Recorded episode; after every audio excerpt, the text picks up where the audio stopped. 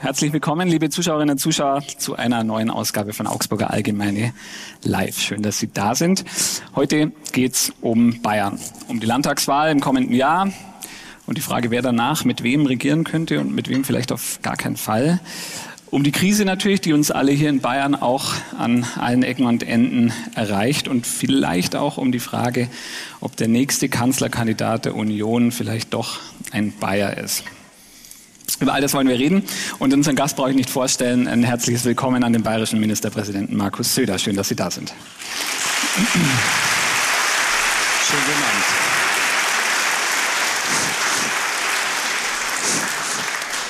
Abend. Guten Abend. Verstehen Sie? Ja, jetzt geht's. Ja. Ich habe Verstärkung an meiner Seite, wie immer. Heute von einem Kollegen, der Markus Söder seit vielen Jahren aus nächster Nähe beobachtet und beschreibt, unser Landtagskorrespondent Uli Bachmeier. Danke schön. Danke. Und natürlich wollen wir wie immer auch wissen, was Sie wissen wollen. Also ich glaube, noch nie bei Augsburger Allgemeine Live sind so viele Fragen vorab schon per Mail gestellt worden. Ich habe einen ganzen Packen hier schon dabei. Es gibt also offenbar Gesprächsbedarf, Herr Ministerpräsident. Ähm, aber wir wollen natürlich auch, dass Sie, die Sie heute hier im Saal sind, Ihre Fragen stellen können. Sie finden auf Ihren Plätzen dafür diese kleinen Bierdeckel, auf die Sie Ihre Fragen notieren können. Und die Kolleginnen werden dann immer wieder mal durch die Reihen gehen, die Bierdeckel einsammeln und zu uns nach vorne bringen. Also wenn Sie eine Frage notiert haben, gerne auch ein kurzes Zeichen geben, damit die Kolleginnen dann auch ihre Bierdeckel mit nach vorne bringen. Damit ist das Wichtigste geklärt, nämlich wie Sie hier mitmachen können. Und wir können loslegen. Augsburger Allgemeine Live mit Markus Söder. Uli, bitteschön. Ja, Herr Söder. Äh, früher war es in Bayern mal so, dass die CSU mächtig stolz war, darauf zu sagen, Bayern ist gleich CSU, CSU ist gleich Bayern. Jetzt heißt es plötzlich, Bayern ist gleich CSU und Freie Wähler. Sie, sind, Sie haben sich mehrfach geäußert, Sie haben gesagt, Sie sind zufrieden, wenn die Koalition weitergeführt werden kann. Haben Sie Ihren Alleinvertretungsanspruch aufgegeben? Verblasst der Mythos CSU?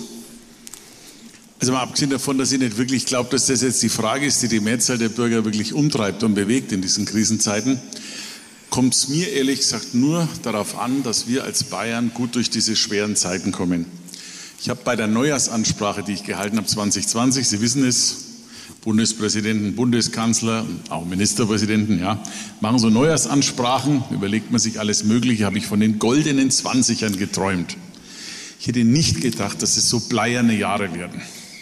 Was wir die letzten drei Jahre erlebt haben, ist ja, vorher nicht vorstellbar gewesen. Erst die ganze Corona-Herausforderung, die wir besser überstanden haben, als viele befürchtet haben und ich zu Anfang auch selbst gedacht habe. Und jetzt kommt diese nächste große Herausforderung. Mein Ziel ist immer folgendes. Mein Ziel ist, und zwar jetzt auch gerade nach den Erfahrungen der letzten Jahre, nicht Eigeninteressen primär zu formulieren, was will ich jetzt, sondern ich will schauen, dass wir als Bayern erstens gut durch die Krisen kommen und es so gut wie möglich überstehen, dass wir zweitens eine Idee haben, wie dieses Bayern in der Zukunft sein soll, und auch auf die Dinge eingehen, die für das Land wichtig sind, für die Lebensqualität der Menschen. Und drittens, das sei mir noch gestattet, ich möchte halt schon, dass Bayern eine gewisse Selbstständigkeit bewahrt. Ich möchte ungern, dass man aus Berlin vorgegeben bekommt, was man zu denken und zu sagen hat, sondern dass man zumindest ein Stück weit ich will jetzt nicht sagen, das kleine oder sehr große bayerisch-gallische Dorf ist, aber ich finde, es tut Deutschland gut, wenn es starke, unabhängige Bayern gibt. Und das würde ich ganz gerne auch in der Zukunft behalten. Und äh, ich glaube mal so, wenn ich jetzt so die Alternativen sehe, in Berlin haben wir eine Ampel, finden bestimmt auch einige gut. Ähm, ich würde mal sagen, ich möchte keine kleine Ampel in Bayern, sondern ich würde gerne eine bürgerliche Regierung in Bayern fortsetzen. Das ist mein Ziel. Und ja, mit gern viel meiner Partei oder meiner Unterstützung. Ähm, aber am Ende ist Stabilität wichtiger statt irgendeinem Einzelinteresse oder auch einer einzelnen Prozentzahl. Das spielt nicht die entscheidende Rolle. Wir haben ja nicht vorgehabt, die existenziellen Fragen, die Sie ansprechen, außer Acht zu lassen. Die kommen hier schon noch. Also das war die clevere Einstiegsfrage. Das war die clevere Einstiegsfrage. Vielleicht war es nicht so clever, aber... Nein, nein, war, war super. War super. War super. Äh, trotzdem würde ich gerne mal, äh, gerne mal nachhaken. Sie haben es gerade schon angesprochen. Äh, Sie wollen nicht, dass eine Ampelpartei in Bayern hineinregiert. Sind denn die Freien Wähler sowas wie eine Filiale der CSU? Nein, aber man muss ja einsehen, also zunächst mal hat sich Bayern ja und unser Land schon sehr verändert. Und ein bisschen ist unser Erfolg auch manchmal unsere Herausforderung. Schauen Sie, wenn ich manche Zeitungen so lese, natürlich nicht die großartige Augsburger Allgemeine meine ich da, aber wenn ich manche so lese, dann hat man ja manchmal den Eindruck, es sei ein ganz schlimmes Land, alles sei im Argen und, und eigentlich kann man ja gar nicht ernsthaft in Bayern wohnen bleiben wollen. Ja? Ich habe ganz wenig Fluchtbewegungen bislang aus Bayern heraus erlebt. Es gibt keine exzellenten Lager von gestrandeten, geflohenen Bayern in Bottrop oder Wanne-Eickel. Das Gegenteil ist, viele kommen zu uns. Und zwar nicht nur Menschen, die Schutz suchen, denen wir Schutz gerne geben, beispielsweise aus der Ukraine, sondern ganz viele Leute, die Hoffnung suchen, die ihr Glück suchen wollen, weil sie glauben, dass dieses Bayern eine Chance bietet. Und in den modernen Zeiten, in denen wir leben, auch international, musst du das machen. Deswegen kannst du aber nicht die Zeiten haben, wie du vor 30, 40 Jahren hast. Und deswegen ist mir einfach wichtig, dass wir Bayern als weltoffenes Land im Wandel der Zeit repräsentieren. Da geht nicht immer alles so, wie es mal war. Da muss man auch vieles modern denken und kann trotzdem traditionell bleiben. Und in der Partnerschaft mit den Freien Wählern, das war am Anfang, gebe ich zu, nicht auch so einfach. Ja? Muss man sich auch emotional ein bisschen so sortieren. Mit Hubert Aiwanger. Ähm, da muss man auch die Denke verstehen, die ist ein bisschen, wie soll ich sagen, anarchistischer. Aber mit der Zeit ist es eigentlich, muss ich sagen, klappt ganz gut. Wir wissen einander, was wir haben und schätzen. Und in den Alternativen, die abwägen, spielt halt schon eine Rolle. Schauen Sie, wenn es um Bundesrat eine Entscheidung geht, dann sind wir als jetzige Staatsregierung, müssen wir nicht erst quasi in Berlin eine der Bundesparteien fragen, was sie denken.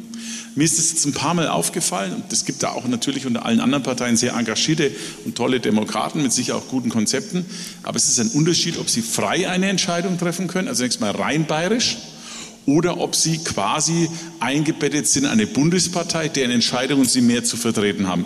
Und wenn Sie bei mir die Frage haben, das ist ja unser Geschäftsmodell auch, ja, wir arbeiten super mit der CDU zusammen, aber es war immer ganz gut, dass nicht die CDU bestimmt, was wir sagen müssen.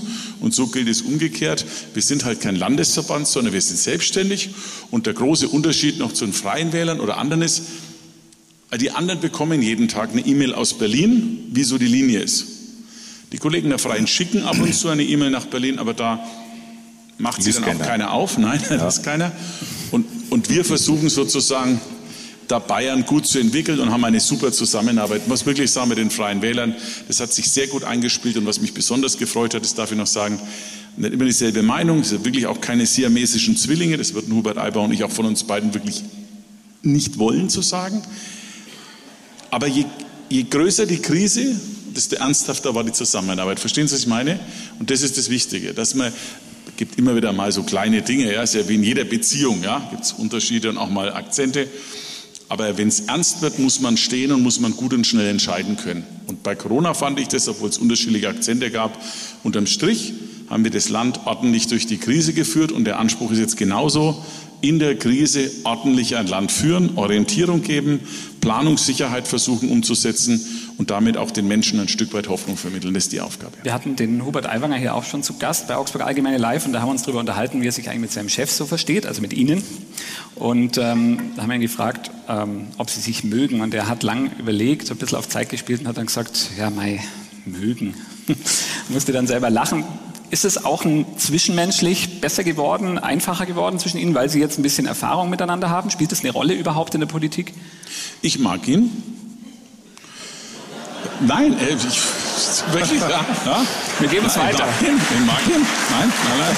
Meistens, ähm, meistens. Na ja, na. Schauen Sie, jetzt äh, mal nüchtern. Ich muss ja den Laden auch zusammenhalten. Das ist ja mit der CSU immer nicht ganz so einfach, ja?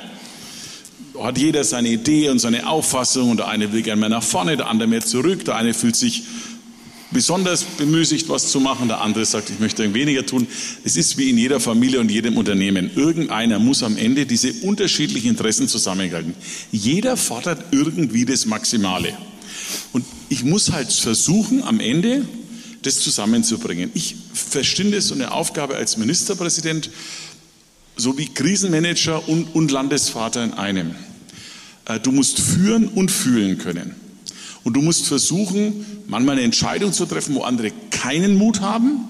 Also bei Corona war es so, ich kann dir das wirklich beschreiben. Am Anfang, da hatte keiner den Mut, sich der Situation zu stellen. Und jeden, den ich gefragt hatte, hat sich weggeduckt. Viele, die heute uns erzählen, Sie kennen das ja alles, Herr Bachmeier, Was wir alles hätten tun sollen in der schwersten Phase, die habe ich damals nicht gesehen. Die hätten auch nie entschieden, die haben nur gesagt, mach du das. So. Also manchmal muss man dann auch das Rückgrat haben, auch im Risiko eine Entscheidung zu treffen. Und manchmal muss man auch einsammeln und versuchen zu vermitteln. Das ist ja schon bei den Freien Wählern auch mal meine Aufgabe. Denn die haben ja auch völlig unterschiedliche Meinungen. Also manchmal moderiere ich in den Freien Wählern die gemeinsame Entscheidung, die herbeigeführt wird.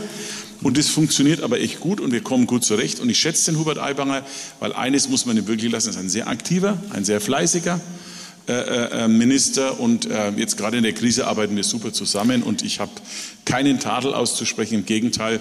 Und deswegen, ich habe mir das genau überlegt, was ich sage und was ich mache. Ich glaube, wenn etwas gut funktioniert, Warum sollen wir es ändern? Und deswegen wollen wir die Zusammenarbeit fortsetzen. In einem Punkt dürfen Sie sich relativ einig sein bei der Beurteilung der Klimaaktivisten, die in den letzten Wochen ziemlich viele Schlagzeilen gemacht haben. Klimakleber ähm, auch genannt, weil sie sich auf Straßen geklebt haben mit ihren Händen. Da hat die CSU ja eine ziemlich harte Linie, sagt, die muss man notfalls auch vorsorglich einsperren, bevor sie nochmal was machen. Ähm, Alexander Dobrindt hat sogar von einer drohenden Klima-RAF gesprochen. Ist das nicht ein bisschen drüber? Also erst einmal, normalerweise wäre es mir völlig wurscht, wenn sich jemand wo anklebt. Normalerweise fände ich sogar ganz interessant, jemand soll sich ankleben und dann stellen wir uns drei Stunden später hin und essen und trinken was so, hallo, wie geht's mit dem Kleber? Und am nächsten Morgen schaut man mal vorbei. Also, oder, ne? Und also, Sie meinen fragen, das Prinzip kleben und kleben lassen? Ja, normalerweise könnte man das so sagen. Genau, kleben, kleben lassen. Aber jetzt stellen Sie sich vor, jemand kommt rein und verunstaltet hier dabei dieses, diesen wundervollen Saal, einer der schönsten, die wir haben. Oder jemand versucht oder verhindert damit, dass Rettungsfahrzeuge kommen können und gefährdet damit indirekt Leben. Da finde ich, hört dann einfach dieser Spaß auf. Ich engagiere mich sehr für den Klimaschutz. Ich hatte oft in meiner eigenen Partei da sogar Ärger deswegen, weil es dem einen dann zu viel war, weil man zufällig mal einen Baum umarmt hat. Ich meine, äh, das, das soll man sonst Zufall. umarmen, meine Damen und Herren, außer, außer der Frau. Das war doch kein Zufall, oder? Der Baum stand halt da, ja, ja. ja. klar. Und der Fotograf hat gesagt, Herr Söder, umarmen Sie mal den Baum. Habe ich halt gemacht, ja, so. Äh, und es schaut doch besser aus als ein Betonpfeiler. Aber ähm, aber wenn man dann, und das ist, glaube ich, der Punkt, um den es geht, diese Radikalität, die da neu ist, ist übrigens sehr viele von denen, die sich jetzt ankleben, sind ja gar nicht aus Bayern. Das sind Gruppen, die kommen, das sind Aktivisten aus ganz Europa, das ist eine bestimmte Struktur und da ist auch das bestimmte Ziel, das dahinter steht. Und da bin ich mir da ganz sicher, ob ich das richtig finde. Und mein Gefühl ist ja, dass wenn so eine große Bewegung kleiner wird, wir hatten vor ein paar Jahren Fridays for Future, das habe ich nie verteufelt, ganz im Gegenteil. Viele Gespräche geführt, da muss man nicht alles teilen, aber da haben viele junge Menschen ein tiefes Gefühl gehabt. Und die Gespräche haben auch zu verschiedenen Maßnahmen geführt. So. Ähm, und da geht es einigen jetzt um was anderes. Und ich meine, was kann ein, ein Gemälde dafür? Ja, warum muss man ein Gemälde angreifen? Oder warum muss man, warum muss man, wie gesagt, Straßen sich festkleben, wenn Leute dringend zur Arbeit müssen, wenn ich das sagen darf? Da geht es um eine Art von Show, da geht es um eine Art von Protest und die Gefahr besteht einfach, dass dieser Protest immer aggressiver wird. Das, glaube ich, wollte man zum Ausdruck bringen. Und ich sage es mal so, ich finde, das handelt sich zum Teil um kriminelle Straftaten und da gibt es eben keine zwei Regeln. Wer was Kriminelles macht, der muss auch mit dem Rechtsstaat rechnen und das tun wir in Bayern. Es gibt keinen rechtsfreien Raum. Aber würden Sie das, den Begriff Klima-RAF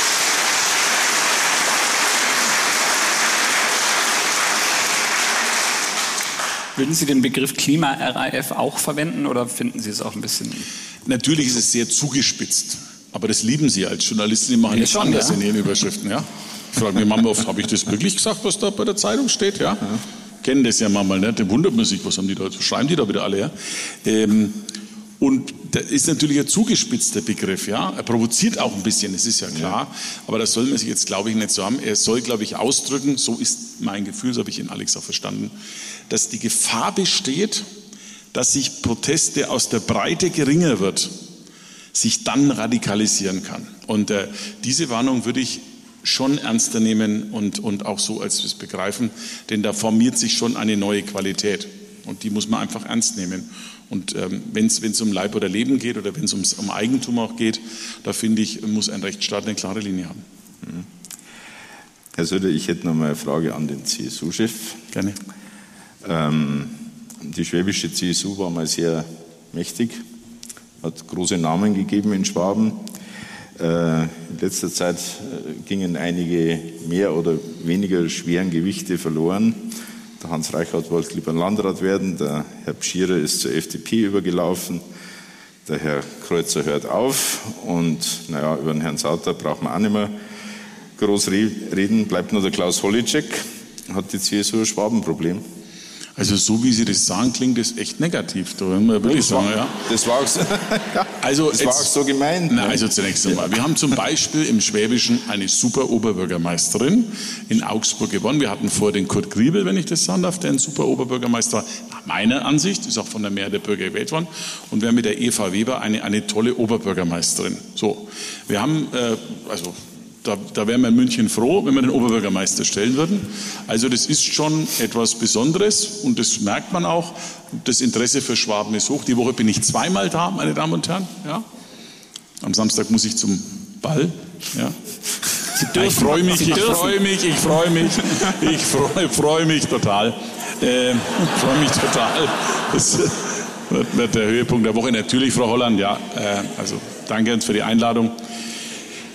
Was habe ich gesagt? Ja, also äh, ich bin ein Fan von Augsburg, das wissen Sie vielleicht. Es hat auch damit, ich bin ein Fan von Augsburg, weil in Bayern neigt man dazu, immer nur München zu führen. Sie sitzen da die meiste Zeit in München, Herr Bachmeier. Und wenn in München aber Geld ausgegeben Augsburg. wird, ja, aber für Augsburg. Ja, für Augsburg, ja? aber das Herz ist ja Niederbayern. Ja, ja. Äh, äh, immer, wissen Sie, das ging mal als junger Abgeordneter so, Nürnberger und Augsburger haben ja das gleiche Problem, ehemals Freie Reichsstädter, immer ein bisschen beäugt von München. Ja, was machen die da? Sind die zu selbstständig?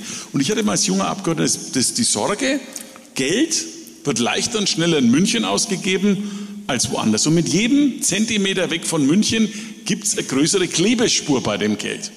Und deswegen war mir immer ein Anliegen, dafür zu sorgen, dass nicht nur München gefördert wird, sondern auch die anderen. Und nicht nur meine Heimatstadt, sondern Augsburg. Und ich gebe mir da wirklich große Mühe, und zwar nicht nur das Klinikum, das eine große Nummer wird, sondern auch bei Universitäten, bei Entwicklung der neuen technischen Hochschule, bei Premium Aerotech. Für mich ist ganz klar, Bayern muss ein super starkes Augsburg haben und dafür wird es Geld geben, Unterstützung geben. Und zwar, weil Augsburg super Struktur, super Ideen und super Leute hat. Darauf kann man sich bei mir jedenfalls ganz hundertprozentig verlassen. Zurück, zurück. Es gibt immer Generationenveränderungen. Der Hans Reichert hat sich entschieden, ist super Landrat geworden und hat übrigens auch die Krise, die wir dort hatten, fand ich, sehr, sehr gut gemanagt. Und dass der Thomas Kreuzer aufhört, ist eine persönliche Entscheidung, die ich, äh, die ich sehr respektiere. Und ich finde mit dem Klaus Holitschek, das hat ja vor zwei, drei Jahren noch keiner so geahnt, ähm, ich habe ihn, ich kenne Klaus Holitschek schon sehr, sehr lange. Wir haben so die gemeinsame JU-Wegstrecke gemacht. Ich habe ihn damals ja sukzessive in die Staatsregierung befördert. Sie kennen das ja. Und habe ihm damals dann auch zugetraut, diesen schwierigen Job als Gesundheitsminister zu machen. Das war vor Corona ein etwas leichterer Job, muss man sagen sehr viel Präventionsarbeit und ähnliches mehr, ist jetzt eigentlich einer der Top-Jobs in der Regierung. Und ich finde, der Klaus Hollitschek macht es wirklich super, gehört zu den Schwergewichten, den wichtigsten Ministern in Bayern. Und der wichtigste Minister ist aus äh, Schwaben. Und wir haben auch noch eine Reihe von anderen äh, guten Leuten, die wir, die wir haben. Und dass der Franz Spierer sich entschieden hat, woanders hinzugehen, mei, Männer in dem Alter haben manchmal so Midlife-Crisis. Ja? Die einen kaufen sich eine rote Hose oder eine Harley Davidson und andere gehen als FDP. Das ist, ich mag den Franz, das ist seine Entscheidung, die habe ich zu respektieren. Okay. Alles in Ordnung. Aber das kann ja nicht der Punkt sein. Eins kann man da verlassen. Schwaben wird von mir persönlich und von der Staatsregierung stark unterstützt und mit dem Klaus Hollitschek eine echt mächtige Stimme am bayerischen Kabinettstisch. Und darauf kommt es an, wissen Sie? Dass wenn Entscheidungen getroffen werden im Kabinett, dann sich einer meldet und sagt, Moment, wieso kriegt jetzt da nach Nürnberg was? Wieso geht es nach München? Was ist mit uns da? Und deswegen glaube ich, ist Schwaben gut vertreten und wird auch noch stärker vertreten sein. Ja, also wir hätten gern mehr als einen Schwaben im Kabinett. Nach allem, was Sie jetzt sagen, müssen wir damit rechnen, dass Sie die Frau Weber abwerben, wenn Sie das nächste Kabinett. Nein, die Frau Weber ist, die, glaube ich, möchte auch gerne ihr eigener Chef bleiben. okay. glaube ich. Das, äh, also Oberbürgermeister, wenn man mal ist und Chef einer so tollen Stadt und so, das, äh, dann in so einem Kabinett und ist ja dann doch irgendwie Das andere Hierarchie. die, die ehemaligen Oberbürgermeister. Nein, aber es ist, es ist wie beim Ministerpräsidenten. Ich habe damals dem Edmund Stoiber auch gesagt, als er sich überlegt hat, nach Berlin zu gehen. Ich war dagegen. Ich habe gesagt, Edmund, du bist in München gewohnt, das erste und das letzte Wort zu haben. Das wird in Berlin nicht mehr sein. Ob du das emotional wirklich gut kannst nach 14 Jahren in München. Doch, doch. Und dann war es eben Doch anders. doch anders. Und äh, deswegen glaube ich, macht es keinen Sinn. Außerdem, wir arbeiten so gut zusammen und, und also ich finde, ich bleibe dabei, ich finde Eva Weber macht einen guten Job und bin froh, dass wir sie haben. Ganz ehrlich. Herr Söder, wir kommen zu den ersten Publikumsfragen und ich bin auch bereit, schon ein paar Fragen von hier aufzunehmen. Äh, Wir haben ja viele schon per Mail bekommen. Eine zum Beispiel, da müssen Sie jetzt warm anziehen. Es geht nämlich tatsächlich um Klamotten, um ein Kleidungsstück, über das wir auch schon geschrieben haben, nämlich diese Strickweste, die Sie immer unter Ihrem Sakko tragen. Und ein Leser wollte wissen, Ein Zippo. ein Zippo, ja, ich habe immer schon gefragt, ich habe mich mal Keine gefragt, wie man nennt. Strickweste hat Helmut Kohl gehabt. Auch Ohne größer, war auch größer, war auch größer. Also, wir wollen jetzt wissen, wie viele davon haben Sie und warum tragen Sie die so gern? Oder ist es immer die gleiche? Nein, es sind zwei, drei verschiedene. Wobei ich jetzt, gebe ich zu, halt, ist ja beim Ministerin so, ein relativ begrenztes Farbrepertoire habe. Ich finde jetzt der gelbe Sakko bei mir ein bisschen albern. Roter Pulli war Oder, oder auch äh, rote Pulli, das hat immer der alte Ludwig Stiegler getragen, das finde ich ein bisschen albern. Nein, ich habe da einige, und mir ist, ich habe es halt gern wärmer. Es tut, tut mir leid, ich bin, hab's halt, bin da nicht so, ich, ich habe es gern wärmer und äh, deswegen ziehe ich das ganz gerne im Winter an und äh, meine Frau sagt auch, es gäbe noch Schöneres, aber mein, mir gefällt es halt, ja.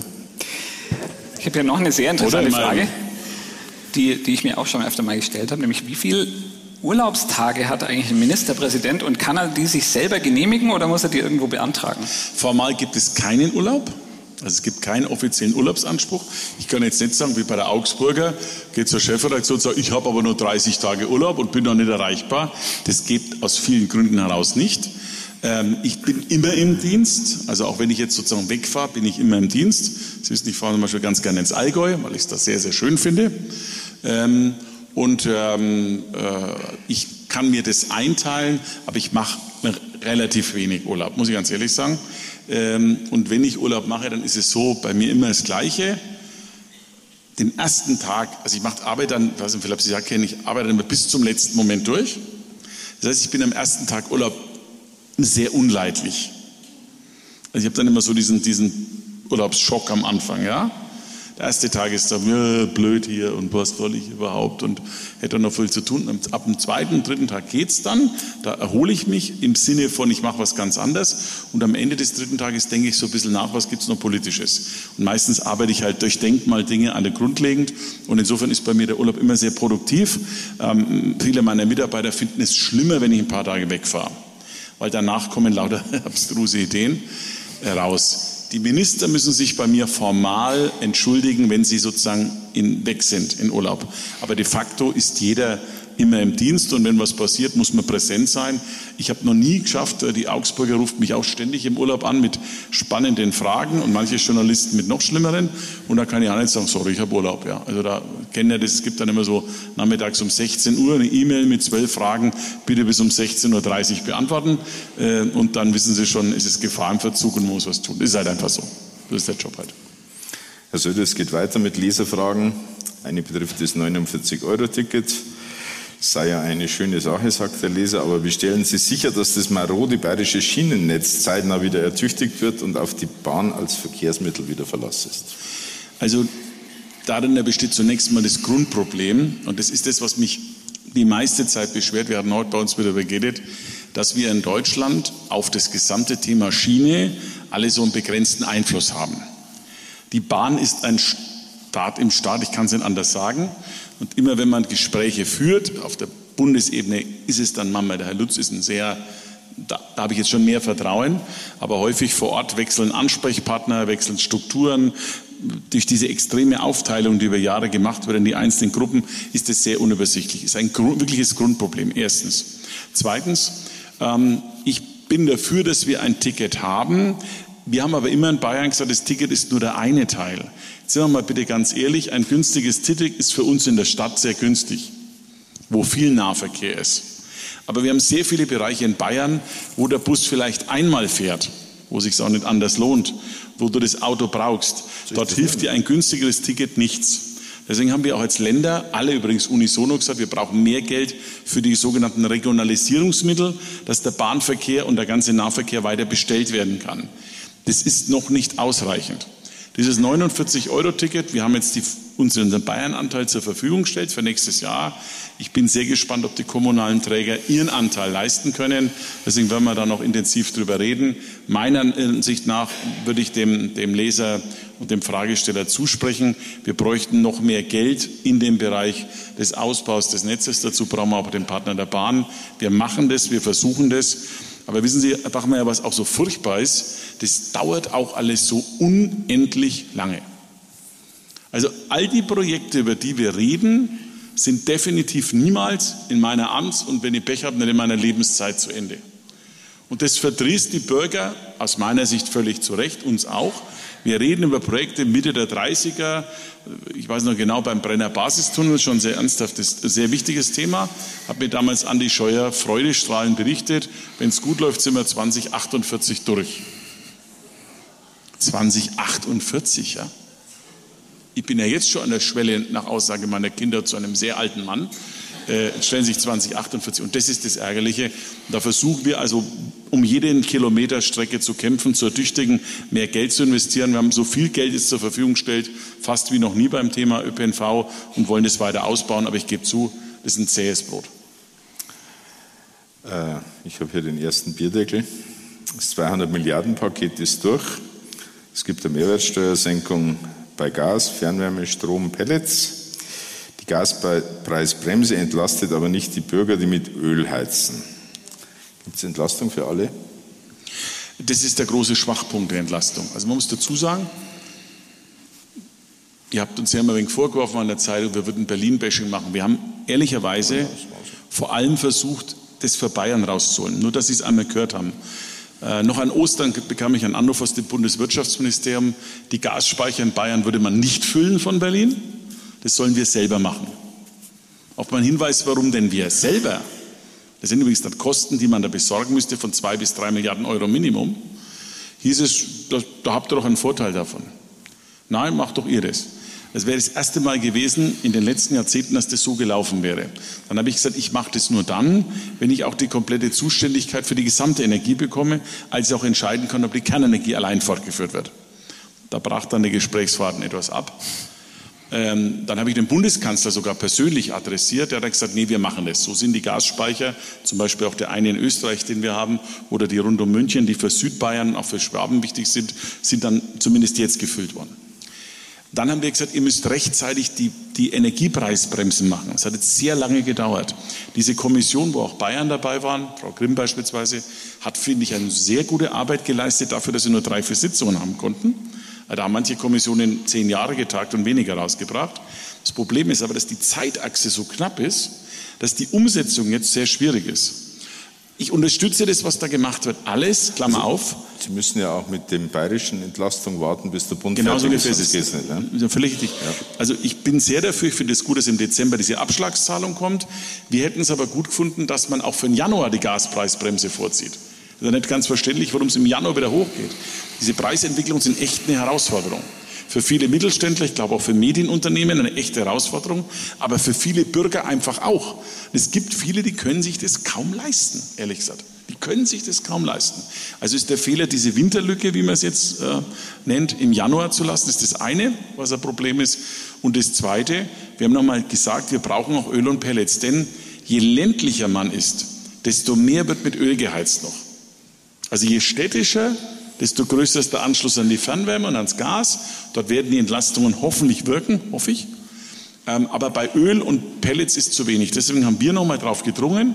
Der Bund macht jetzt für Unternehmen, die was da machen, eine Art Härtefall vor. Ist aber völlig unklar, wie der gehen wird. Jetzt haben wir am vergangenen Sonntag eben gesagt, also jetzt der Bund muss zwar die Regeln noch ein wenig definieren, rechtlich, wie das geht, aber wir machen auf jeden Fall Härtefallfonds.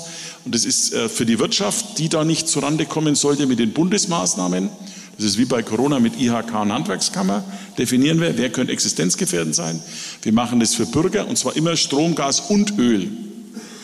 Öl und Pellets. Es gibt auch Unternehmen übrigens, die in den letzten halben Jahr, weil ihnen äh, gesagt wurde, verbraucht weniger Gas, umgeswitcht sind auf Öl.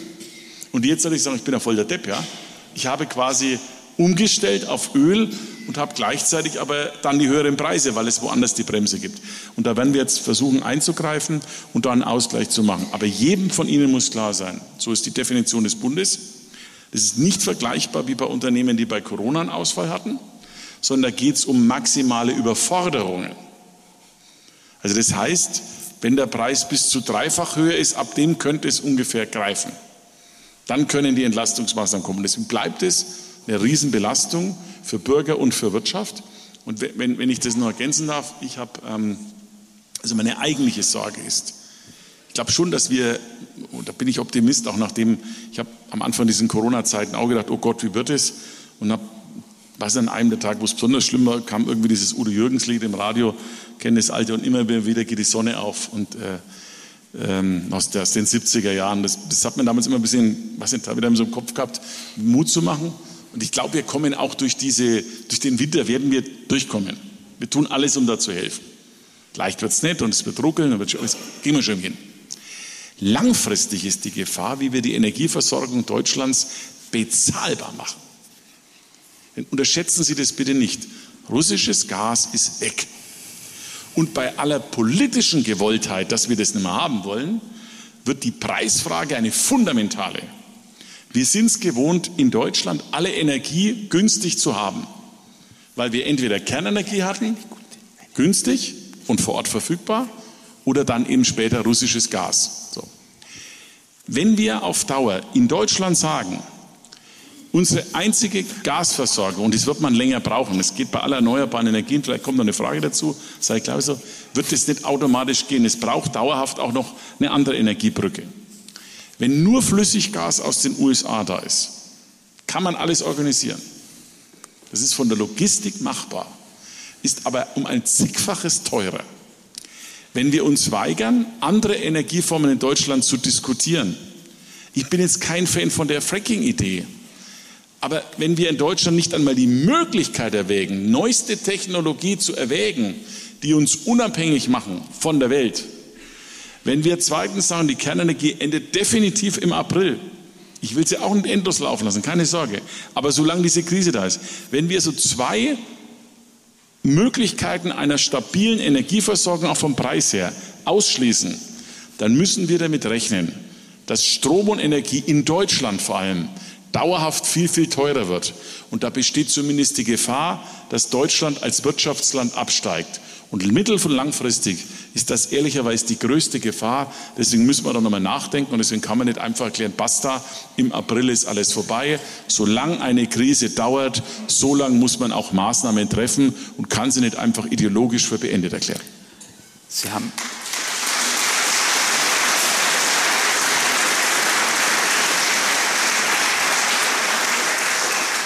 Sie haben die vielen Maßnahmen angesprochen, die in Berlin ähm, getroffen worden sind, die Sie auch in Bayern getroffen haben, teilweise auch Berlin zusammen mit den Ländern, ähm, was alles wahnsinnig viel Geld kostet auch. Da passt eine Frage hier aus dem Publikum ganz gut. Ähm, angesichts dieser hohen Ausgaben, warum muss man immer noch mit Steuergeld die SUVs, die Elektro-SUVs der Großkopferten mitfinanzieren? Würden Sie es ändern wollen? Also zunächst einmal hat der Bund ja entschieden, Elektromobilität generell in der Förderung zurückzunehmen. Finden Sie es richtig? Nein. Ähm, also, mal einen Schritt zurück. Die Klimaherausforderung ist die mindestens genauso große, wenn nicht langfristig größere. Deswegen müssen wir da auch eine Antwort finden. Wir haben das versucht zu machen, indem wir ein großes Konzept aufgestellt haben mit sehr viel Investitionen. Da gehört die natürliche CO2-Reduktion dazu. Wir haben schon von den Bäumen gesprochen, Wälder, Moore, Holzbau als Speicherungsmoment für CO2 statt dem Beton, der sehr energieverschwendend ist. Ähm, dazu gehört aber auch der Verkehr. Das dritte ist dann die erneuerbare Energieerzeugung. Und bei dem Verkehr sind wir jetzt in Bayern dabei, tatsächlich unsere Verkehrstechnologie umzustellen. Ich bin nicht sicher, ob die Idee 2035 nicht mal synthetische Kraftstoffe als Verbrenner zu erlauben, wirklich die Weisheit letzter Schluss ist in Brüssel, sage ich ganz offen, aber okay. Und deswegen ist Elektromobilität und möglicherweise auch Wasserstoffmobilität wichtig. Und wir sind in Bayern jetzt schon das Land mit der meisten Elektromobilität. Unsere Autounternehmen steigen da echt stark um. Und es muss einem nicht gefallen, aber Deutschland lebt noch mehr von Autos als von E-Bikes. Und Bayern lebt sehr stark davon. Und ich verstehe manchmal nicht, warum man amerikanische Autos feiert. Von Investoren, die ein bisschen manchmal seltsam langsam anmuten, wenn ich das sagen darf. Ja.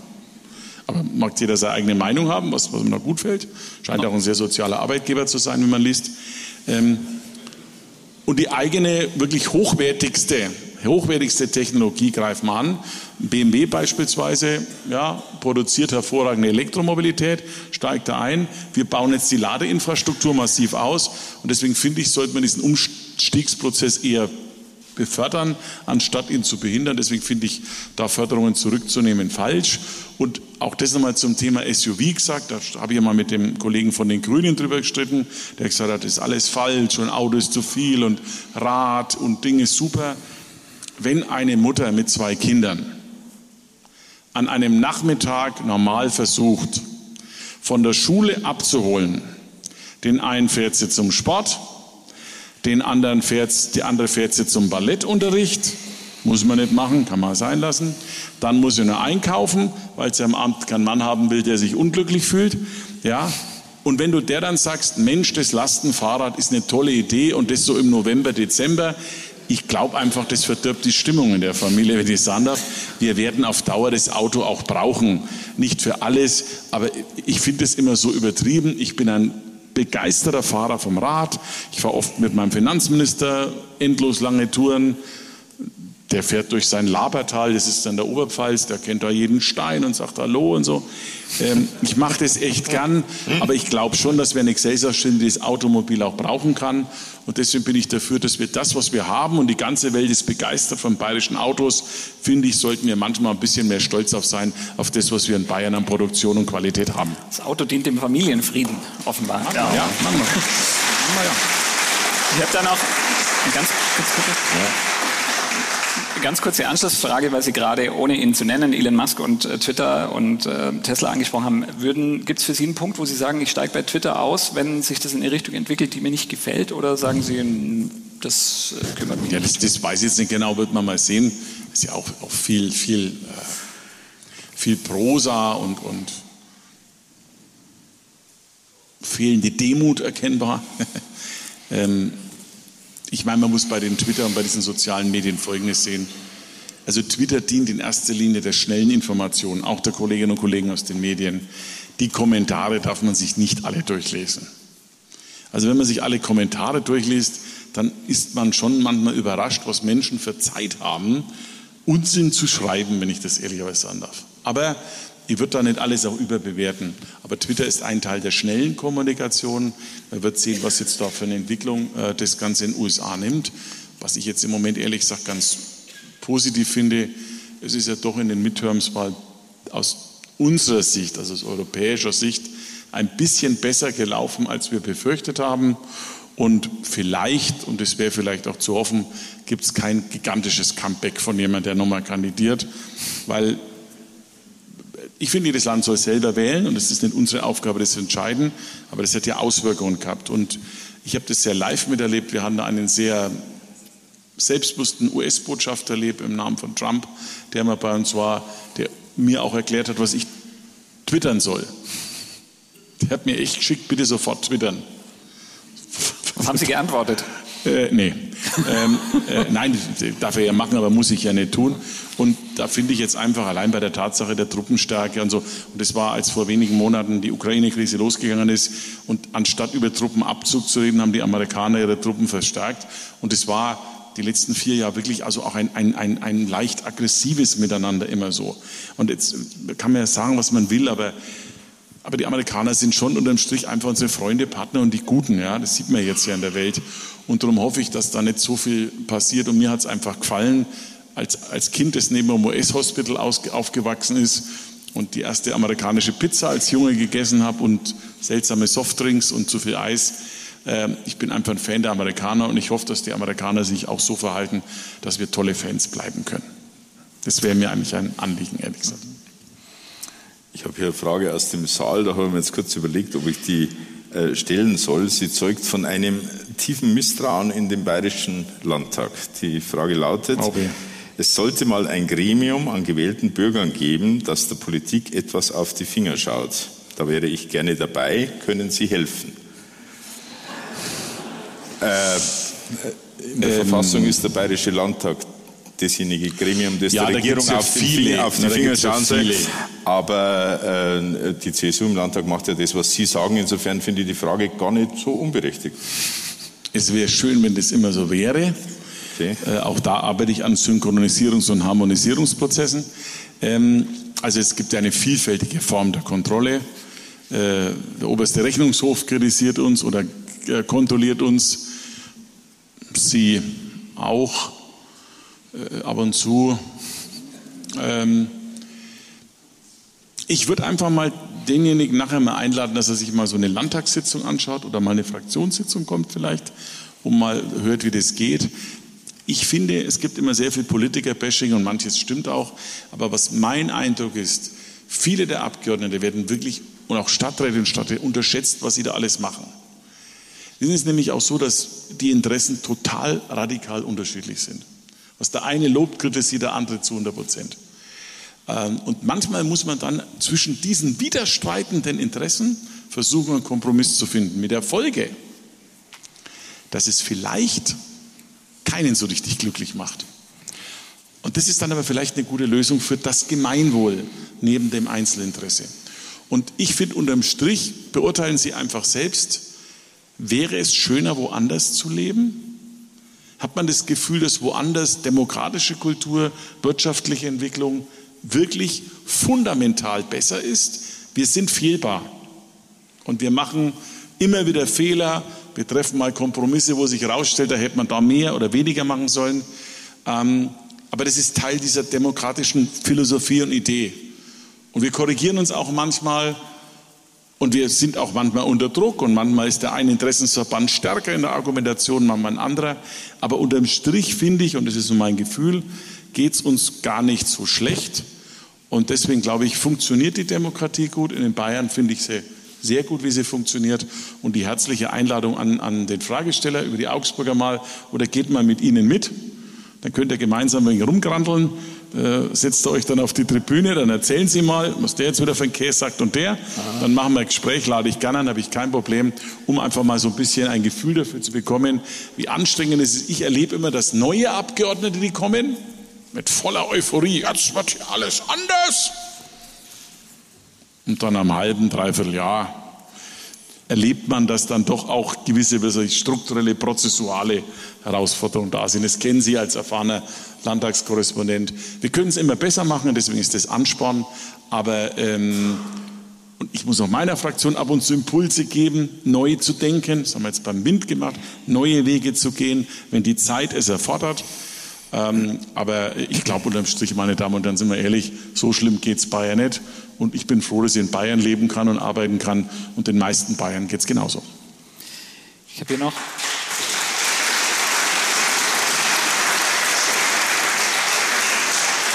Auch eine äh, Frage aus dem Saal. Danke. Noch mehr Fragen aus dem Saal. Dankeschön.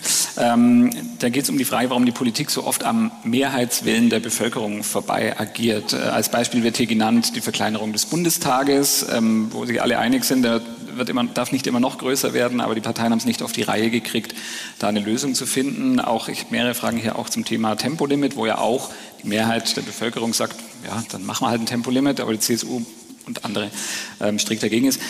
Wie kann es passieren, dass man weiß, die Mehrheit der Bevölkerung möchte etwas und dass die Politik trotzdem nicht hinkriegt oder nicht machen will? Also zunächst mal ist das immer so eine Frage, was der Mehrheitswillen ist. Ich kenne ungefähr 30 verschiedene Umfrageinstitute und häufig sind zu der gleichen Frage unterschiedliche Ergebnisse. Wenn wir nur nach Umfrageinstituten Politik machen würden, dann ehrlicherweise wäre der gesamte Führungsauftrag völlig vorbei. Natürlich spielt der Resonanz, die Resonanz aus der Bevölkerung für mich auch eine wichtige Rolle. Aber du kannst nicht wie ein Fähnchen im Wind jeden Tag eine andere Auffassung haben. Äh, es gibt Phasen, es war bei Corona, da war der Unterstützung groß, dann gab es Phasen, die war wieder weniger groß. Am Ende, finde ich, haben wir einen vernünftigen Weg gefunden, auch aus dieser Pandemie heraus, was völlig unklar war, ob uns das gelingen würde. Es ist dieses, was ich meine mit Führen und Fühlen, was ich vorhin angesprochen habe. Ähm, und zum anderen ist es so, dass es halt manchmal auch extrem umstrittene Entscheidungen gibt, wo es 50-50 ist, wo sich die Meinung auch innerhalb von fünf Wochen ändern, auch wie die Frage gestellt wird. Und manchmal ist es auch einfach so, dass man auch vorausschauend agieren muss ähm, und überlegen muss, was ist denn die langfristige Linie, nicht nur das kurzfristige Interesse. Also was ist die langfristige Therapie und nicht nur die schnelle Linderung. Und insofern glaube ich, ist es die Auftrage der Parteien und der Regierungen, genau diesen Weg zu gehen. Und äh, ich hoffe, dass wir den erfüllen. Es klappt nicht immer, das gebe ich zu. Gibt es auch, wie gesagt, Fehler. Aber eigentlich ist das der Auftrag. Jetzt zum Beispiel sowas beim Bundestag, da habe ich so eine, so eine geteilte Meinung. Wissen Sie, wir sagen im Bundestag, wir brauchen 100 Abgeordnete weniger und gleichzeitig stellt die neue Regierung 13.000 neue Beamte ein. 13.000. Der Politiker können es abwählen, an Beamten eher nicht. Eher unwahrscheinlich, so. Ich muss mir vorstellen, von der Logik her, da regen wir uns nicht drüber auf. Oder, oder was es für manche für Beauftragte gibt, die dann irgendwie Sachen erzählen, das gibt es doch gar nicht. Ja? Also da würde ich sagen, muss man einfach mal die Relation besser herstellen. Und natürlich hat es auch Interessen geleitet. Ja? Ich finde zum Beispiel auch, bei Politik ist es gut, dass Bürger die Chance haben, einen Politiker oder Politikerin zu greifen, mal zu erleben oder nur aus den Medien. Und je größer ein Wahlkreis ist zum Beispiel, desto weniger gibt es die Chance, ihn zu bekommen. Stellen Sie sich vor, es gäbe nur den Wahlkreis Schwaben. Also jetzt nehmen wir mal rein, in Schwaben ist ja so Augsburg die Mitte, ja, das Allgäu und Nordschwaben. Das sind schon ganz schöne Unterschiede von Mentalität und Akzeptanz. Wenn dann einer einmal im Jahr vorbeikommt und sagt, hallo, dann hast du gar keine Nähe zu dem, zu dem Abgeordneten oder der Abgeordneten. Deswegen wäre mir lieber mehr Wahlkreise, mehr Nähe vor Ort, mehr Resonanzboden, um genau das zu erreichen, was Sie sagen, den Willen der Bevölkerung aufzunehmen. Und äh, da gibt es ja jetzt diese Debatte an Vorschlägen, die echt etwas absurd sind. Also unserer Sicht ist das, was da vorgenommen wird, vor allem, da sollen künftig Wahlkreise nicht mehr nach dem Wählervotum besetzt werden. Da muss ich so vorstellen, Augsburg wählt einen Kandidaten, egal welcher Partei. Und dann entscheidet eine Kommission in Berlin darüber, ob dieses Votum der Wählerinnen und Wähler okay ist. Und das finde ich nicht okay und entscheidet dann, ob ein anderer Abgeordneter zum Zug kommt. Dann kann ich mir die Wahl ehrlich gesagt sparen. Und es kann nicht sein, dass am Ende ein kleiner Club von Funktionären entscheidet, was die Bevölkerung zu wählen hat. Und daher gibt es den Streit und die Diskussion. Wir setzen auf mehr Basisnähe. Wir würden gern, dass die Leute direkt gewählt werden.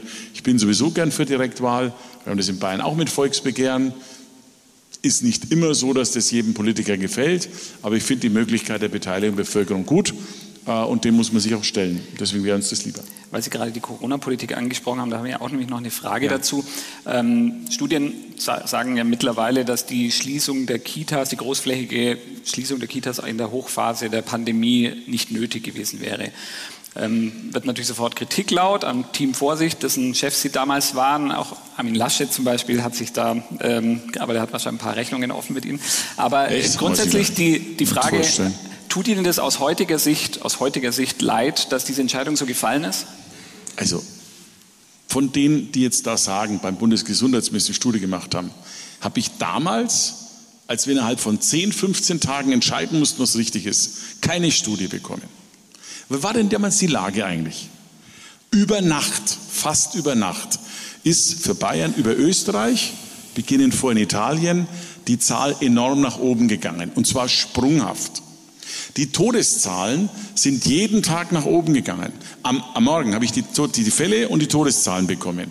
Das war schwindelerregend.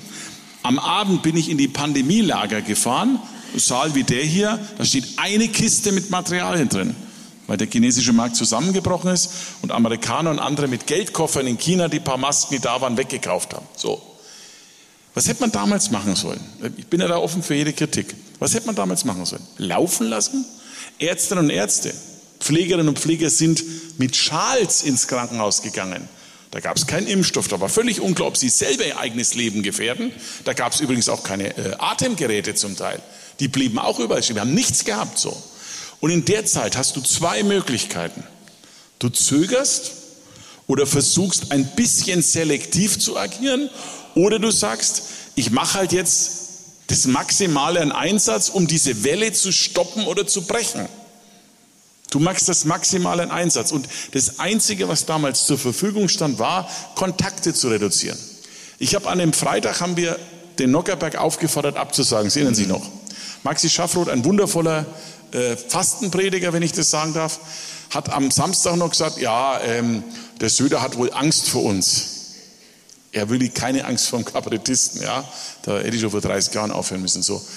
Ähm, am Mittwoch darauf, als der Nockerberg hätte stattfinden sollen, wäre kein Mensch auf die Idee gekommen, dass der Nockerberg hätte stattfinden sollen. Das wäre übrigens der Hammer Superspreader Event gewesen und bei der Altersstruktur der dort beteiligten Gäste wäre es echt gefährlich geworden. Dann haben wir darüber geredet, was machen wir dann? Um uns herum haben Länder Schulen und Kitas geschlossen. Jetzt stellen sich die Entscheidung in der damaligen Situation vor. Wäre es besser gewesen, länger zu warten, möglicherweise schuldhaftes Zögern zu haben, aus Angst vor einer Entscheidung? Oder haben wir damals, so war halt dann meine Überlegung, so ist es einfach, zu sagen, und wir waren stärker betroffen, wir waren übrigens immer stärker betroffen, weil unsere Grenznachbarn, die Österreicher und die tschechischen Freunde, damals sehr hohe Infektionszahlen haben. Ist es in so einer Situation besser, den maximalen Schutzfaktor zu machen oder zu versuchen, einen differenzierten? Und da haben wir so entschieden, da haben wir Schule gesagt, haben aus Sicherheit, wir wussten es damals übrigens auch nicht mit der Kita, haben auch so entschieden. Und ich glaube, deswegen war das damals richtig. Wenn wir alles gewusst hätten, was wir heute wissen, und wenn wir schon Impfstoff gehabt hätten und wenn wir schon die Masken gehabt hätten, dann hätte man natürlich ganz anders damit umgehen können. Aber in der Stunde höchster Not musst du auch Entscheidungen treffen. Und bei mir war die maximale Sicherheit wichtiger. Und sorry, es hat am Ende auch funktioniert. Mir tut für jeden leid, der eine Beschwer hatte, ehrlich. Ähm, was mich aber nicht so gestört hat, sage ich jetzt ganz offen, war, also in der Zeit haben sich ja viele bei mir und über mich beschwert. Das habe ich alles akzeptiert.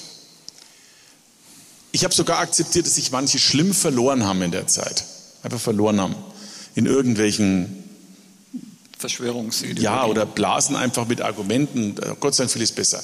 Aber was mich wirklich, wirklich gestört hat und verletzt hat und mich im Bewusstsein tief getroffen hat, war, wenn wir Leute geschrieben haben, hey, muss ich wegen ein paar älteren und kranken Leuten, muss ich, äh, muss ich da Einschränkungen hinnehmen. Ich wusste übrigens auch nicht, ob die kleinen Kinder Übertragungsfaktor sein können. Vielleicht für die Großeltern. Übrigens bei kleinen Kindern weiß, alles geht, nur die Kinder nicht zum Armen geht nicht. Ich habe selber Kinder gelernt. Und wissen Sie, warum mich das so trifft? Weil da wird eine Philosophie daraus nach dem Motto, mein Leben zählt und der Rest nicht. Und meine Auffassung, meine ganz persönliche, da darf jeder eine andere haben. Die, die ist auch gespeist aus einem Werteverständnis, das bei mir christlich geprägt ist. Jedes Leben, ob alt oder jung, ob gesund oder krank, ob reich oder arm, hat den gleichen vollen Schutz verdient. Und am Ende haben wir, nach Schätzungen unseres Landesamtes für Gesundheit, über 130.000 Leben gerettet. Ich bin seit 1994 im Landtag. Ich habe versucht, immer in vielen Zeiten Entscheidungen haben wir getroffen bei Stoiber und so. Aber das mal eine Entscheidung, die ich auch zu treffen hatte als Politiker, mit wirklich Leben und Tod zu tun hat, hat mir von Anfang an Ehrfurcht und Demut gelehrt, aber auch gleichzeitig die Verpflichtung, es zu tun. Es hätte alles schiefgehen können. Aber dass wir Leben geschützt haben und Leben gerettet haben und auch viel älteres Leben und auch Menschen, die krank waren, bewahrt haben vor einem schnellen Ende, das finde ich ist ein echt lohnendes Gut und deswegen stehe ich dazu und finde, wir haben das unter dem Strich nicht schlecht gemacht. Leben zu retten ist immer sinnvoll.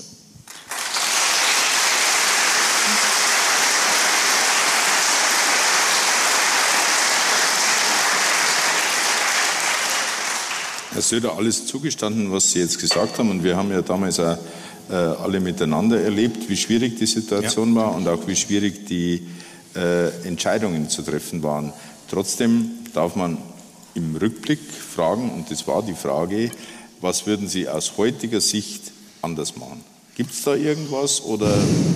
Ja, wenn man es genau, muss ja auch dazu lernen. Ja, natürlich, wenn man es genau aber wissen Sie, das, was ja bis heute nie ganz klar ist, was war dann welche der Maßnahmen in der prozentualen Aufteilung am wirkungsvollsten? Ich finde, die erste Welle fand ich ziemlich viel richtig gemacht. Es gab dann im, im Rahmen der späteren Wellen Widersprüche in Gesetzen und Verordnungen, mal zu viel, mal zu wenig. Da finde ich, sind die meisten an, auch an, an Ärger produziert worden, glaube ich, das kann man so sagen. Ähm, Ich kriege auch immer den. Darf ich dazwischen fragen? Ja, also gerne, nach natürlich. 10 Uhr nicht spazieren gehen zu dürfen, ist ein massiver Freiheitseingriff. Ja, ist aber vor dem Bundesverfassungsgericht und auch vor dem Bayerischen Verfassungsgerichtshof jedenfalls, damals wurde das ja zu Recht angegriffen äh, und auch attackiert im Sinne von jeder Bürger hat das Recht dazu, wurde akzeptiert. Mei, Es ging halt vor allem auch dann in den Phasen drum, um Ansammlungen zu verhindern, Kontakte zu verhindern. Andere Länder haben es auch gemacht. Kann man darüber diskutieren. Wir haben es ja dann später auch nicht mehr angewandt. Wir haben es immer, und zwar mit jedem wissenschaftlichen Fortschritt, den wir hatten, mit jeder Option, als sich die Maskenlage entspannt hat, als sich die, die, ähm, die äh, Atem, äh, die Lungengeräte entspannt haben, als dann Gott sei Dank der Impfstoff da war, hat sich die Lage anders dargestellt. Um mir zu zeigen, was man lernt, ich kriege ja Mama den Vorwurf, am Anfang waren Sie für Vorsicht und jetzt haben Sie dann den Augsburger Plärrer akzeptiert, ja? So, sogar, dass da die, die Krüge zerschmettert wurden. Ähm, ich habe bei einer dieser drei, vier Tage Urlaub, die ich hatte, letztes Jahr im Dezember, Ende des Jahres, da hieß es ja, die Omikron-Wand aufkommt auf uns zu. Sehen Sie noch das Wort, die Omikron-Wand? Habe ich, also nicht nur der Lauterbach scheint immer nie zu schlafen, es sieht ja immer recht unausgeschlafen aus, äh, äh, liest Studien, ich lese sie auch und man wird ja mit der Zeit auch zum Hobby-Experten oder Virologen. Damals mit dem Klaus endlose Telefonate, also war da irgendwo, im- was war da irgendwo, ich glaube in Traunstein waren wir da irgendwo, ähm, habe ich das endlos gelesen und habe für mich die Erkenntnis geschöpft, dass dieses Omikron zwar ansteckend ist, aber in der Wirkung nicht vergleichbar ist. Ich würde es mal so formulieren, das Delta, was vorher war, geht in die Lunge mit all den Gefährdungen und das Omikron ist jetzt ganz grob schlechtlicher, bewegt sich mehr im Hals-Rachenraum. Und deswegen haben wir dann begonnen, schon ab Januar, Sie erinnern sich, die Dinge etwas anders anzugehen. Hat sich übrigens auch bewährt, gilt bis heute. Darf ich nach meiner festen Überzeugung sagen, ich glaube, dass wir mittlerweile in einer endemischeren Phase sind. Durch das hohe Maß an Impfen und der Möglichkeit, dass sich jeder impfen kann. Ich sehe, einige im Raum haben eine Maske, finde ich völlig in Ordnung. Soll jeder selber entscheiden. Wir sind mehr in der Eigenverantwortung. Und de facto entwickelt sich Corona im Moment, das sieht man auch nach den großen Festen. Wir haben es überlebt, auch nach der Wiesen. Ne? Infektionszahlen gehen hoch. Jetzt zwischenzeitlich waren wir am vorletzten oder letzten Platz. Krankenhäuser sind gefüllter, aber nicht so gefüllt. Und es kommen mehr Leute ins Krankenhaus mit und nicht wegen Corona, kann man auch sagen. Sind wir in einer anderen Phase. Deswegen äh, werden wir auch in Bayern jetzt, möglicherweise mit einigen anderen Ländern zusammen, jetzt auch die ähm, äh, Quarantäneregeln neu schreiben. Wir sind der festen Überzeugung, die Quarantäne muss angepasst werden. Wer Symptome hat, soll zu Hause bleiben. Aber wer keine mehr hat, soll auch die Möglichkeit haben, wieder ganz normal arbeiten zu können. Äh, Ich glaube, wir sind jetzt in einer anderen Phase. Deswegen ist Wegsperren und Zusperren jetzt kein Angebot mehr. Bleiben immer vorsichtig, appellieren und impfen. Aber wir werden auch die Quarantäneregeln zusammen mit den Kollegen aus Baden-Württemberg anpassen. Es ist jetzt einfach eine andere Zeit. Und Politik muss der Lage nach angemessen entscheiden. Und Delta war anders als Omikron und Corona bleibt immer noch eine Herausforderung. Aber sorry, es ist nicht mehr so gefährlich, wie es mal war. Sie haben gerade angesprochen, wie Kann schwierig man das übrigens auch beim Zug, es versteht ja kein Mensch, warum du im Flieger keine Maske brauchst, aber im Fernverkehr brauchst du eine Maske. Das finde ich ein bisschen, das sind jetzt so Widersprüche, die nicht Wenn ich, funktionieren. wenn ich richtig informiert bin, sind Sie ja selber mal Opfer Ihrer eigenen Regel geworden, dass bis am, am Königssee dann am Schiff eine Maske hätten tragen sollen. gell? Nein, ich habe immer Maske dabei. Sie haben immer eine dabei. Ja, da haben Sie schon wieder Fake News äh, gehört, ja. Ich, ich mache das. frage ich ja, ich habe es ja nicht geschrieben, Da ich hieß es frage ja, sogar, ne? oh, der Söder hat ein eigenes Boot sich bestellt. Sie glauben gar nicht, was ich mal so frage. Er hat ein eigenes Boot sich bestellt. Nein, ich bin mit einem regulären Boot gefahren und bin angestanden, haben alles gemacht, war sehr schön, haben eine Maske aufgehabt, geschwitzt, alles wunderbar. Obwohl die Fenster offen waren. Ich gebe zu, ich habe ein bisschen vor mich hingeprotzelt. Das stimmt schon, ja. Okay. Weil ich mir die Frage gestellt habe, ob am Königssee, wenn die ganzen Fenster offen sind, im Sommer bei niedrigen Infektionszahlen, ob unsere Philosophie mit den Masken tatsächlich, Super sinnvoll war. gell? ob das so sinnvoll war. Und deswegen haben wir es ja dann auch danach Okay. geändert. Ähm, Sie haben gerade angesprochen, wie schwierig es war, diese Entscheidungen zu treffen in der Corona-Hochphase. Ähm, jetzt sind, ist die Union zumindest in Berlin in der Opposition. Franz Müntefering hatte mal gesagt, Opposition ist Mist. Sehen Sie das nach einem Jahr in der Opposition in Berlin auch so oder sind Sie auch mit Blick auf all das, was gerade zu lösen ist, manchmal ganz froh, dass Sie nicht in Berlin auch noch Verantwortung tragen ähm, und das andere machen müssen? also erstmal bin ich nicht in der Opposition, sondern meine Ihre Partei? Ja, auch, aber ja. meine Aufgabe ist ja, Bayern zu gehen. Ich bin auch nicht Oppositionsführer in Berlin. Äh, ich, ich, ich schalte mich dann wirklich ein, wenn es um bayerische Interessen und, und, Themen geht. So, das Erste. Das Zweite, es gehört das ist immer wieder mal zum demokratischen Gebrauch, dass auch Regierungsmehrheiten sich ändern, auch nach 16 Jahren. Ähm, äh, zu sagen, ich bin froh, keine Verantwortung zu haben, widerspräche meinem. Ich hätte mich der Verantwortung gestellt, auch so oder so. Ich habe ja ich war ja bereit gewesen, ich habe ein Angebot gemacht. CDU hat gesagt, nö. Und ähm, dann ist es halt anders ausgegangen. Ähm, und ein Teil war sicherlich auch, dass diese Erschöpfungsprozesse nach 16 Jahren da waren. Insofern ist jetzt, finde ich, eins finde ich, das, also ich finde das schwierige Zeit. Wir müssen auch kooperieren, wo es nur irgendwie geht. Ich, wie gesagt, ich war am Anfang noch, viel konstruktiver eingestellt. Sie erinnern sich, Habeck war mal da, da waren am Anfang sehr konstruktive Gespräche.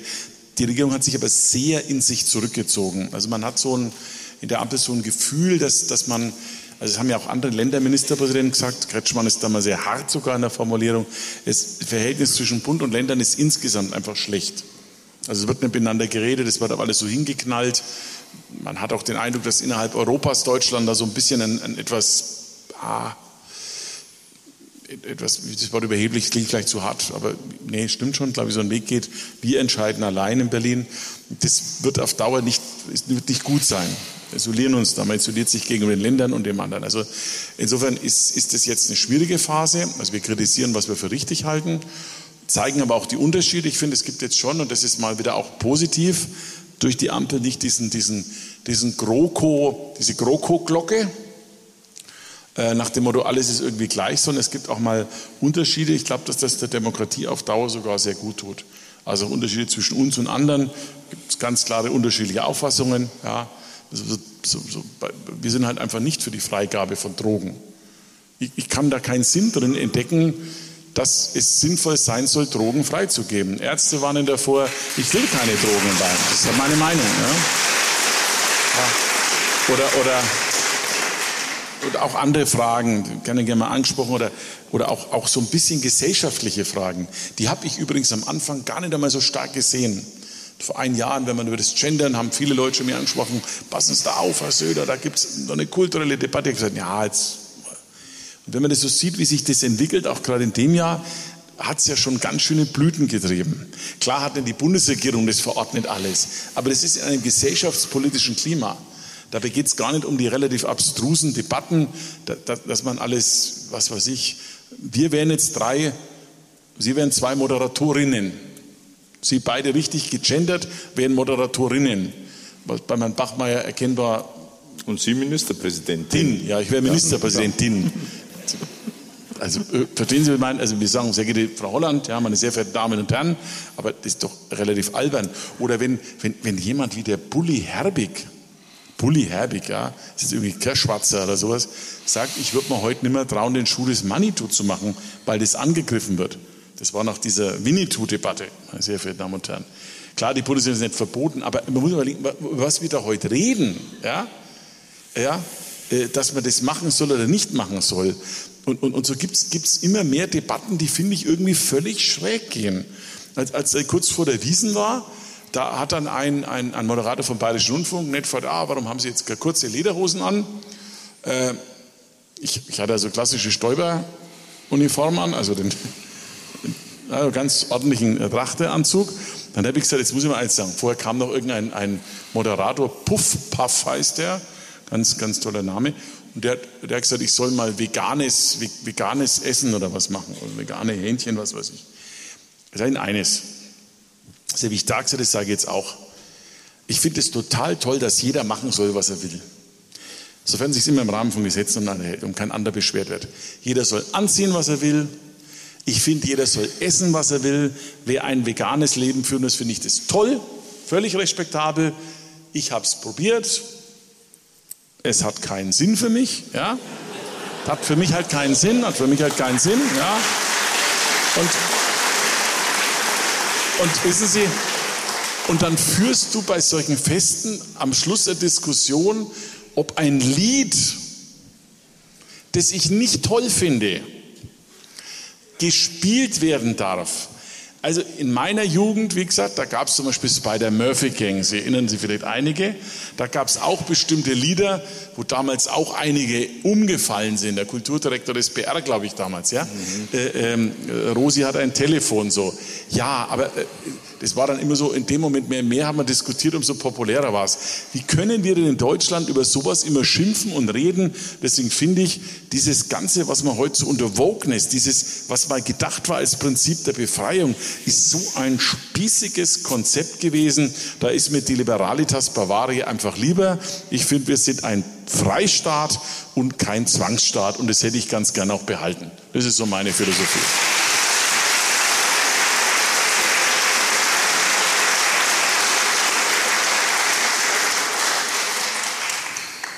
Die Redeweise in der Gesellschaft, die sich verändert, ist das eine, die Redeweise in der Politik das andere. Sie haben äh, über Frühling, Sommer äh, das betrieben, was man dann Ampelbashing äh, genannt hat. Dann äh, ist es wieder ein bisschen weniger geworden in letzter Zeit, habe ich den Eindruck. Vielleicht auch aus der Verantwortung heraus, dass man sich nicht, äh, äh, wenn die Politikverdrossenheit eh so groß ist, nicht noch gegenseitig weiter runtertreibt. Die andere ist die Frage, wie, wie kommt man zu Entscheidungen, zum Beispiel jetzt beim Bürgergeld. Da würde ich schon äh, gerne nachfragen. Die Union stellt sich bisher quer. Werden Sie das Projekt im Bundesrat wirklich blockieren oder gibt es Alternativen? Also das Erste, was ich sagen will, gucken Sie mal auf YouTube, meine sehr verehrten Damen und Herren, Debatten vor Bundestagswahlen an zwischen Strauß und Brandt und Kohl. Mein lieber Scholli, da bin ich echt ein Waisenknabe. Was die sich da gegenseitig hinkaut haben, Vaterlandsverräter, Kapitalistensack, oder, also, also wir, wir sind heute samt Pfötchen äh, Verbalisten dagegen. Also die, die haben da Sachen gesagt, das ist ja unglaublich, ja, mit der politischen Korrektnis von heute null verständlich. Das will ich mal sagen, wenn es mal heißt Bashing oder zu hart. Also wir sind ja, alle. Aber das ist doch was, was, was über einen langen Zeitraum jetzt sie zusammenziehen. Nicht? Diese paar Sachen gibt es da. Nee, aber schon aber nehmen Sie mal Bundestagsdebatten oder auch bayerische ja. Landtagsdebatten früher, was da für Zwischenrufe gab. Also, wo nicht einmal ein Landtagspräsident nur annähernd reagiert hätte, sondern gesagt, richtig und so. Das ist halt alles anders. Also das ist eine. Das zweite ist, ich habe es vorhin gesagt, ich bringe mich in der Kritik dort ein, wo ich finde, dass Bayern stark betroffen ist. Das ist übrigens auch meine verfassungsrechtliche Aufgabe als zweitgrößtes Land der Bevölkerung, größtes Land der Fläche und schönstes Land in Deutschland. Ist die, ist halt meine Meinung. Ja. Ist, ähm, Unbestritten. Kleiner, kleiner, Werb, kleiner ja, Werbeblock ja, zwischendrin. Habe ich heute Morgen auch der österreichischen Landesfrau aus, äh, aus Niederösterreich okay. gesagt, da ist bestimmt schön bei euch, aber bei uns halt schön und bla bla bla. So, jetzt einmal zurück. Und es ist im Bundesrat auch so. Ich muss ja überlegen, was richtig ist. Kommen wir zum Bürgergeld. Wenn ich das Wort höre, Blockade, totale Wertung.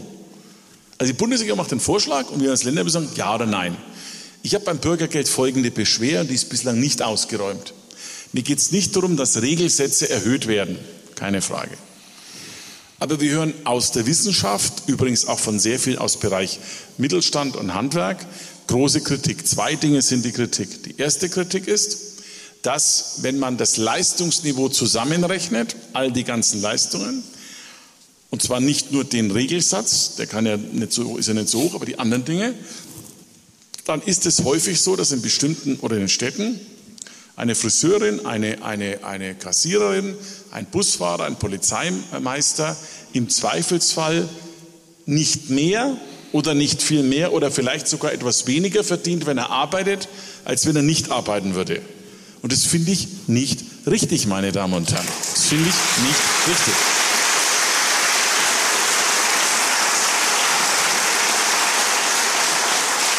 Und das Zweite, man hat jetzt ein bisschen dran geschraubt und schauen wir mal, wie das wirkt. Deswegen ist ja ein Vermittlungsverfahren auch vielleicht gut, dass noch mehr verändert würde.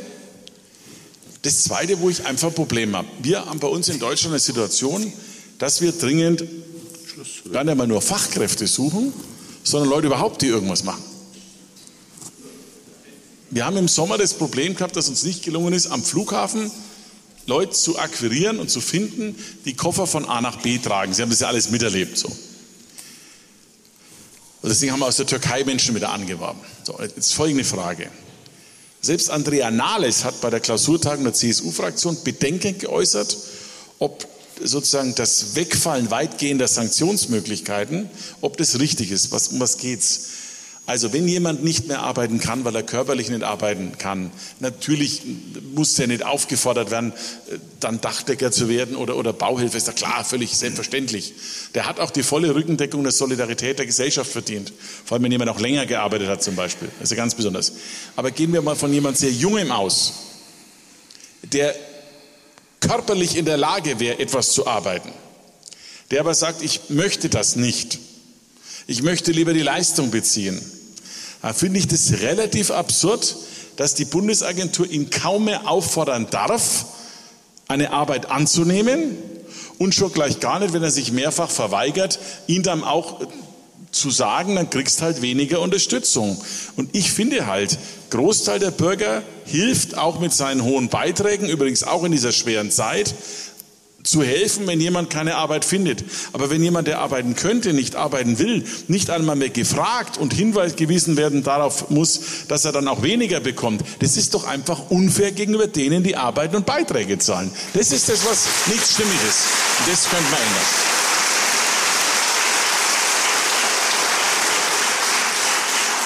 Und, wenn da Bewegung reinkäme, und deswegen ist so ein Vermittlungsausschuss, man muss sich das so vorstellen, also die Bundesregierung geht dann in den Bundesrat und sagt, hier, mach. Und wenn man dann sagt, nö, ist übrigens nicht blockiert, geht es um die Frage, ob man zustimmt. Es gibt keine Nein-Abstimmung. Ich weiß immer keiner, selbst im Kabinett, da stimmen wir dagegen. Es geht nicht. Man kann nur zustimmen. Es gibt übrigens im Bundesrat auch die Regel kein Beifall. Das ist halt komisch. Als ich damals vom Generalsekretär zum Europaminister wechselte, war eher ein relativ harter Resozialisierungsschub.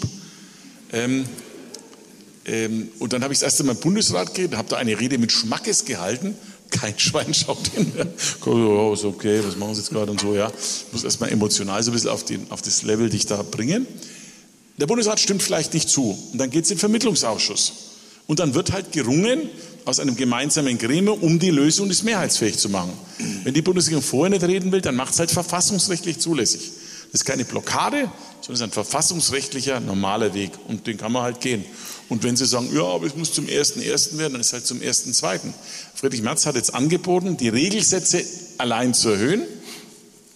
Das hätte man nicht machen können, aber man zieht das, was für Menschen gut ist, das mehr Geld gibt, vor, um das andere dann auch ähm, um das andere dann auch nachzuholen. Das wollte die Bundesregierung nicht. Also muss man halt jetzt den Weg gehen. Weil Sie gerade Friedrich Merz ansprechen, ähm, ich habe noch zwei Fragen ähm, zu Ihrer persönlichen ähm, Zukunft. Friedrich Merz ist in den Umfragen nicht der allerpopulärste Politiker, Sie schon. Ähm, zumindest bei der Kanzlerkandidatenfrage gibt es eine klare Präferenz der Menschen, auch der Unionswähler, für Markus Söder. Haben Sie diesen Traum wirklich schon endgültig ausgeträumt? Ja. Wirklich? Ja. Gut. Zweite Frage. Ähm, es ist ja keine Frage, ob das ein Traum ist. Wenn Sie es war, war auch damals nicht so, dass mein ganzes Leben, also ich kenne mich jetzt wirklich lange, ich habe relativ, also Ministerpräsident habe ich schon ein bisschen im Blick gehabt, das gebe ich zu. Also es war jetzt nicht so, dass das jetzt völlig absurd no, für mich no, war, no, ja.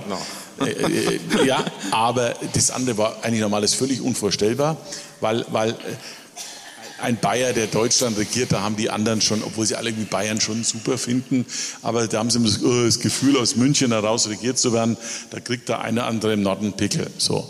Ähm, äh, vor allem in Berlin. Und deswegen war das für mich eigentlich keine Idee. Ich habe damals nur, als das wirklich, äh, bin ja massiv aufgefordert worden aus der CDU, aus der Basis heraus. Nein, das passiert nicht. Bei den CSU-Lern, in der Geschichte der CSU, das war bei Strauß und Stoiber so, kommt einmal so ein Moment, ja? Und da habe ich gesagt, okay, ich wäre bereit. Ähm, die haben gesagt, auf keinen Fall, wollen wir nicht, hat keinen Sinn, mit dem anderen ist viel erfolgreicher. Ich sagte, okay, wird, wird schon so sein. Und äh, dann ist das für mich auch abgeschlossen. Ist jetzt wirklich abgeschlossen und ich fühle mich auch einfach, es ist halt so, ne? Ich fühle mich einfach viel wohler daheim, wissen Sie? Und um mal den Spruch vom Bayerischen Rundfunk zu sagen, ich bin der Markus, da bin ich daheim und da bleibe ich auch. Das ist.